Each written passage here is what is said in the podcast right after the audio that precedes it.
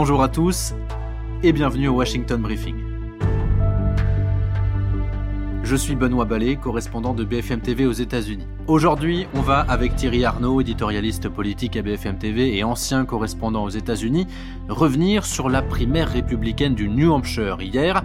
C'était l'occasion rêvée pour Donald Trump de mettre un terme à la compétition, mais sa désormais seule et unique rivale, Nikki Haley, a tenu bon en ne perdant que d'une dizaine de points, de quoi laisser un peu de suspense pour les semaines à venir. Je veux féliciter Donald Trump pour sa victoire ce soir. Elle lui revient et je veux lui reconnaître cela. Vous avez tous entendu les murmures de la classe politique. Ils n'arrêtent pas de dire que la course est terminée. Eh bien, j'ai un message pour eux. Cette course est loin d'être terminée. Des dizaines d'États nous attendent.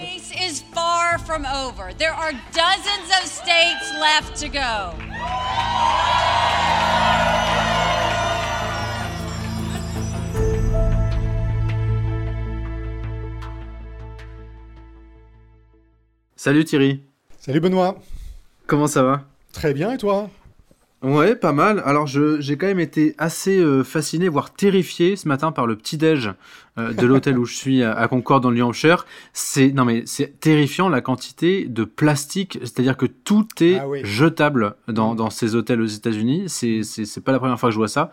Euh, c'est quand même hallucinant de, de, penser à cette quantité de plastique qui est, qui est jetée tous les jours. Ouais, c'est un peu partout. Moi, j'étais à New York il y a quelques semaines et ça m'a frappé aussi, même à New York.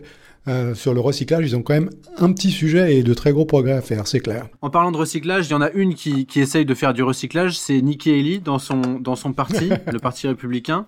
Hier, donc, euh, il y avait cette primaire dans, dans le New Hampshire. La primaire républicaine, c'est celle qui nous intéresse le plus. On vient d'entendre Nikki Haley. Nikki Haley a perdu, face à Donald Trump, hein, une dizaine de points euh, euh, de moins, 11 points euh, selon les, décomptes finaux, mais malgré tout, elle, dit sa volonté de se maintenir coûte que coûte dans cette primaire parce que c'est la seule et unique rivale de Donald Trump et donc elle, elle va vraiment représenter dans les semaines qui viennent le tout sauf Trump dans, dans le Parti républicain. Oui, il y a au fond une seule bonne nouvelle hein, dans le résultat de ces primaires pour elle, Benoît, c'est que sa défaite n'est pas aussi large que ce qu'avaient prévu les derniers sondages qui prévoyaient une vingtaine de points mm. d'écart, donc une vingtaine de points d'avance pour, pour Donald Trump. Mais c'est une défaite quand même, après la défaite dans, dans, l'Iowa, et ça va être très dur pour elle de, continuer, bien sûr. Alors c'est évidemment la raison pour laquelle, dès qu'elle a pris la parole, elle a pris la parole pour dire naturellement je continue, naturellement il y a encore euh, un chemin possible pour moi euh, euh, pour aller vers la victoire, c'est-à-dire vers vers la victoire à ces élections primaires. Mais euh, euh, tu as vu ça mieux que moi en étant euh, sur place dans le New Hampshire, que ce soit à Manchester dans le New Hampshire, à Washington ou partout ailleurs. Plus personne aujourd'hui ne semble croire qu'il y a un chemin possible pour elle. Et la question, au fond, désormais, n'est pas de savoir si elle va jeter l'éponge, mais à quel moment et dans quelles circonstances? Et d'ailleurs, euh, tu as raison, hein, euh, Donald Trump, euh, très rapidement, et alors il a parlé après Nikki Haley, dans un discours euh, beaucoup plus véhément, beaucoup plus, comment dire, beaucoup plus sombre, beaucoup plus noir que, que lorsqu'il a félicité Ron DeSantis, Nikki Haley la semaine dernière dans, dans l'Iowa pour leurs scores respectifs. là, Donald Trump a clairement insisté pour pour faire comprendre à, tout le monde, à tous les républicains, que c'était lui qui avait gagné euh, et pas l'inverse. Je l'ai vu debout, je me suis dit, waouh, elle a fait un discours comme si elle avait gagné, mais elle n'a pas gagné, elle a perdu. Parce que ce qui est, ce qui est assez euh, remarquable également, Thierry, c'est que euh, peut-être que tu, tu, tu, pourras mieux en parler que moi, mais j'ai lu que un candidat républicain qui gagne les deux premières primaires de son parti, l'Iowa et le New Hampshire, était dans l'histoire toujours assuré d'être le, candidat euh, à la fin des primaires. Ça veut dire que le scénario euh, dans lequel Nikki Haley, euh, en ayant perdu l'Iowa New Hampshire, finit par s'imposer dans ses primaires, c'est quasiment impossible. Oui, c'est effectivement quasiment impossible. Ça ne s'est jamais produit auparavant et, évidemment parce que quand ça démarre aussi fort pour un candidat, a fortiori quand ce n'est pas le président sortant, parce que dans cette hypothèse-là, c'est bien sûr beaucoup plus logique, même si Donald Trump, il a un statut hybride, hein, ce n'est pas le président sortant, mais il a quand même un statut d'ancien président qui est assez, assez particulier, hein, naturellement. Mais euh, effectivement, ça ne s'est jamais produit. Ce que Donald Trump a rappelé hier, d'ailleurs, dans dans ses propos, et on voit pas très bien comment il ne va pas établir un nouveau record, c'est-à-dire celui de la victoire la plus rapide aux primaires pour, encore une fois, un candidat qui n'est pas le président sortant. Donc il y a des prochaines échéances qui vont venir assez rapidement. Il y a les caucus du Nevada. Et puis il y a surtout ce qui risque d'être évidemment déterminant pour Nikki Haley, la Caroline du Sud. La Caroline du Sud, bien sûr, c'est euh, l'État dont elle a été le gouverneur pendant euh, six ans. Euh, elle est chez elle. Et les sondages sont encore plus pessimistes que dans le New Hampshire pour, pour Nikki Haley et lui promettent une, une défaite assez cuisante. Auquel cas, on ne voit pas très bien comment elle pourrait continuer au-delà du 24 février. Ouais, je te coupe la parole, mais effectivement, Thierry, euh, je regardais tout à l'heure encore les, sondages dans la Caroline du Sud. Euh, au moment où on se parle, Trump a des estimations autour de 62%, Nikki Haley c'est 25. Donc euh, on est à plus de 30 points d'écart. Alors ça, reste des sondages, il peut y avoir des surprises, mais là c'est quand même beaucoup, plus de 30 points d'écart. Oui.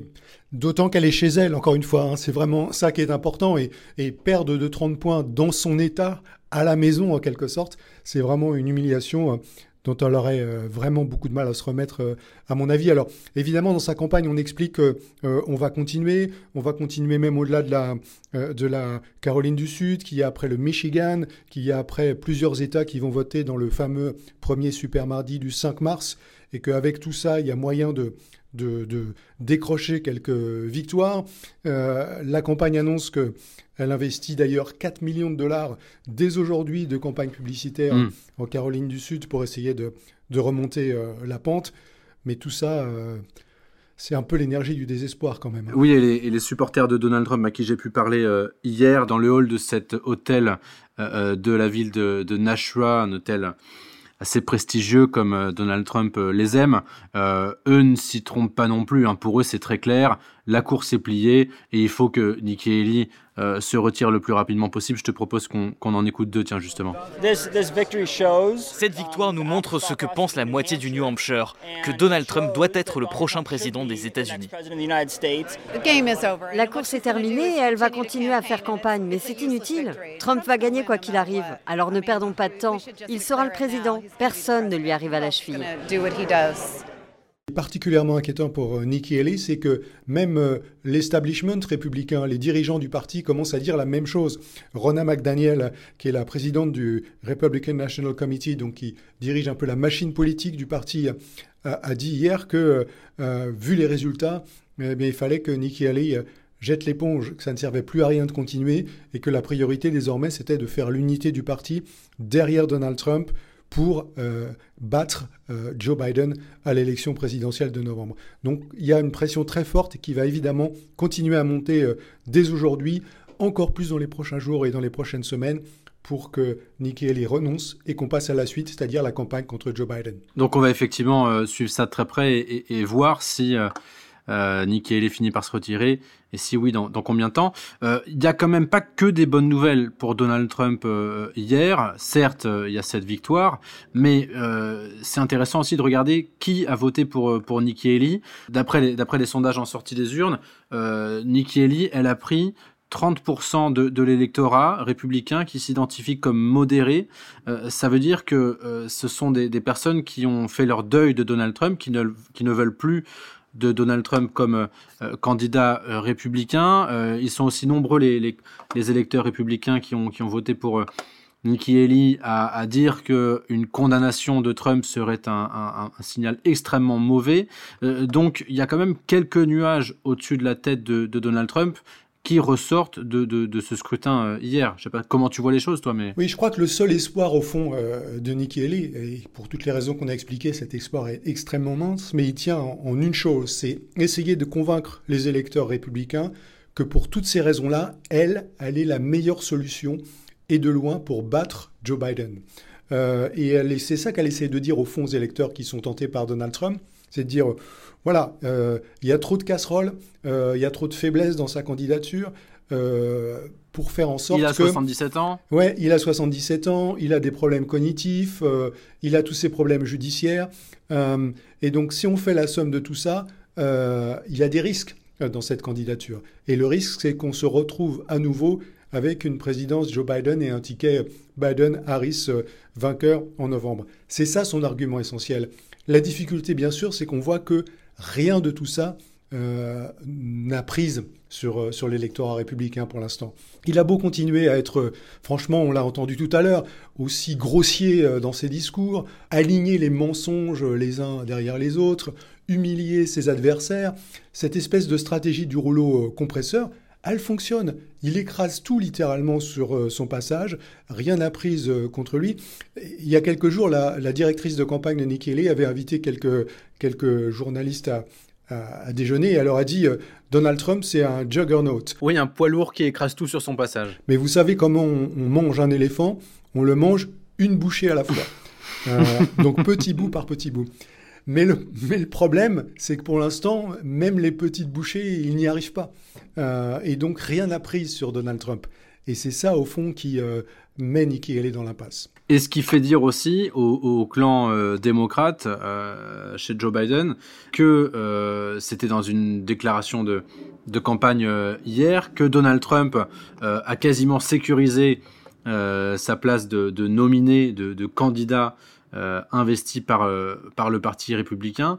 Et ça, finalement, ça fait le bonheur de, de Joe Biden parce que jusqu'ici, dans les sondages, Joe Biden, le seul candidat qu'il serait en mesure de battre, c'est Donald Trump. Et donc, côté démocrate, on se satisfait plutôt euh, du, scénario actuel parce que Donald Trump est une cible idéale. Et d'ailleurs, euh, Joe Biden a commencé euh, il y a quelques jours, c'est tout récent, à lancer sa, sa, campagne présidentielle avec deux discours assez forts, l'un sur la défense de la démocratie et l'autre sur l'avortement ces deux euh, thèmes sur lesquels les démocrates vont attaquer euh, Donald Trump. Oui, et au fond, ils ont besoin l'un de l'autre, Donald Trump et Joe Biden, parce que ce sont deux candidats qui ont beaucoup de faiblesses. On a parlé des faiblesses de Donald Trump, même si elles, elles n'empêchent pas ses électeurs de continuer à l'aduler pour l'instant. Il y a évidemment beaucoup de faiblesses aussi du côté de, de Joe Biden. Et la grande difficulté pour eux maintenant, ils sont tous les deux en train de penser non plus aux primaires, bien sûr, qui ne sont évidemment pas un enjeu non plus pour Joe Biden, mais à l'élection de novembre. Et l'élection de novembre va se jouer sur la mobilisation des électeurs indépendants et des électeurs de leur camp qui sont les moins enthousiastes. Or, il y a beaucoup d'Américains qui, voyant se profiler ce duel entre deux, euh, euh, j'allais dire entre deux octogénaires, il y en a un qui l'est déjà et l'autre qui le sera bientôt, mhm. euh, les Américains sont assez déprimés en fait de voir ce ticket euh, se, se, répéter pour une grande partie d'entre eux. Et donc, finalement, pour essayer d'outrepasser cette, ce, désarroi un peu en quelque sorte, Biden essaie de le faire oublier en disant vous pouvez ne pas aimer le vieux qui va y retourner en quelque sorte, mais il est le seul rempart face à Donald Trump. Et Donald Trump, il dit la même chose en, sens inverse, si j'ose dire. C'est-à-dire que même si vous n'êtes pas très enthousiaste à l'idée de me retrouver, moi, je vais battre euh, Joe Biden. Et ils ont encore une fois besoin de l'un de l'autre pour créer ce ticket qui laisse beaucoup d'Américains sceptiques. Merci Thierry. Merci Benoît. C'est tout pour aujourd'hui. Si cet épisode vous a plu, n'hésitez pas à en parler autour de vous et à vous abonner pour recevoir tous les mardis votre Washington Briefing. Vous pouvez retrouver tous les épisodes sur BFM Radio, bfmtv.com et toutes les plateformes de streaming.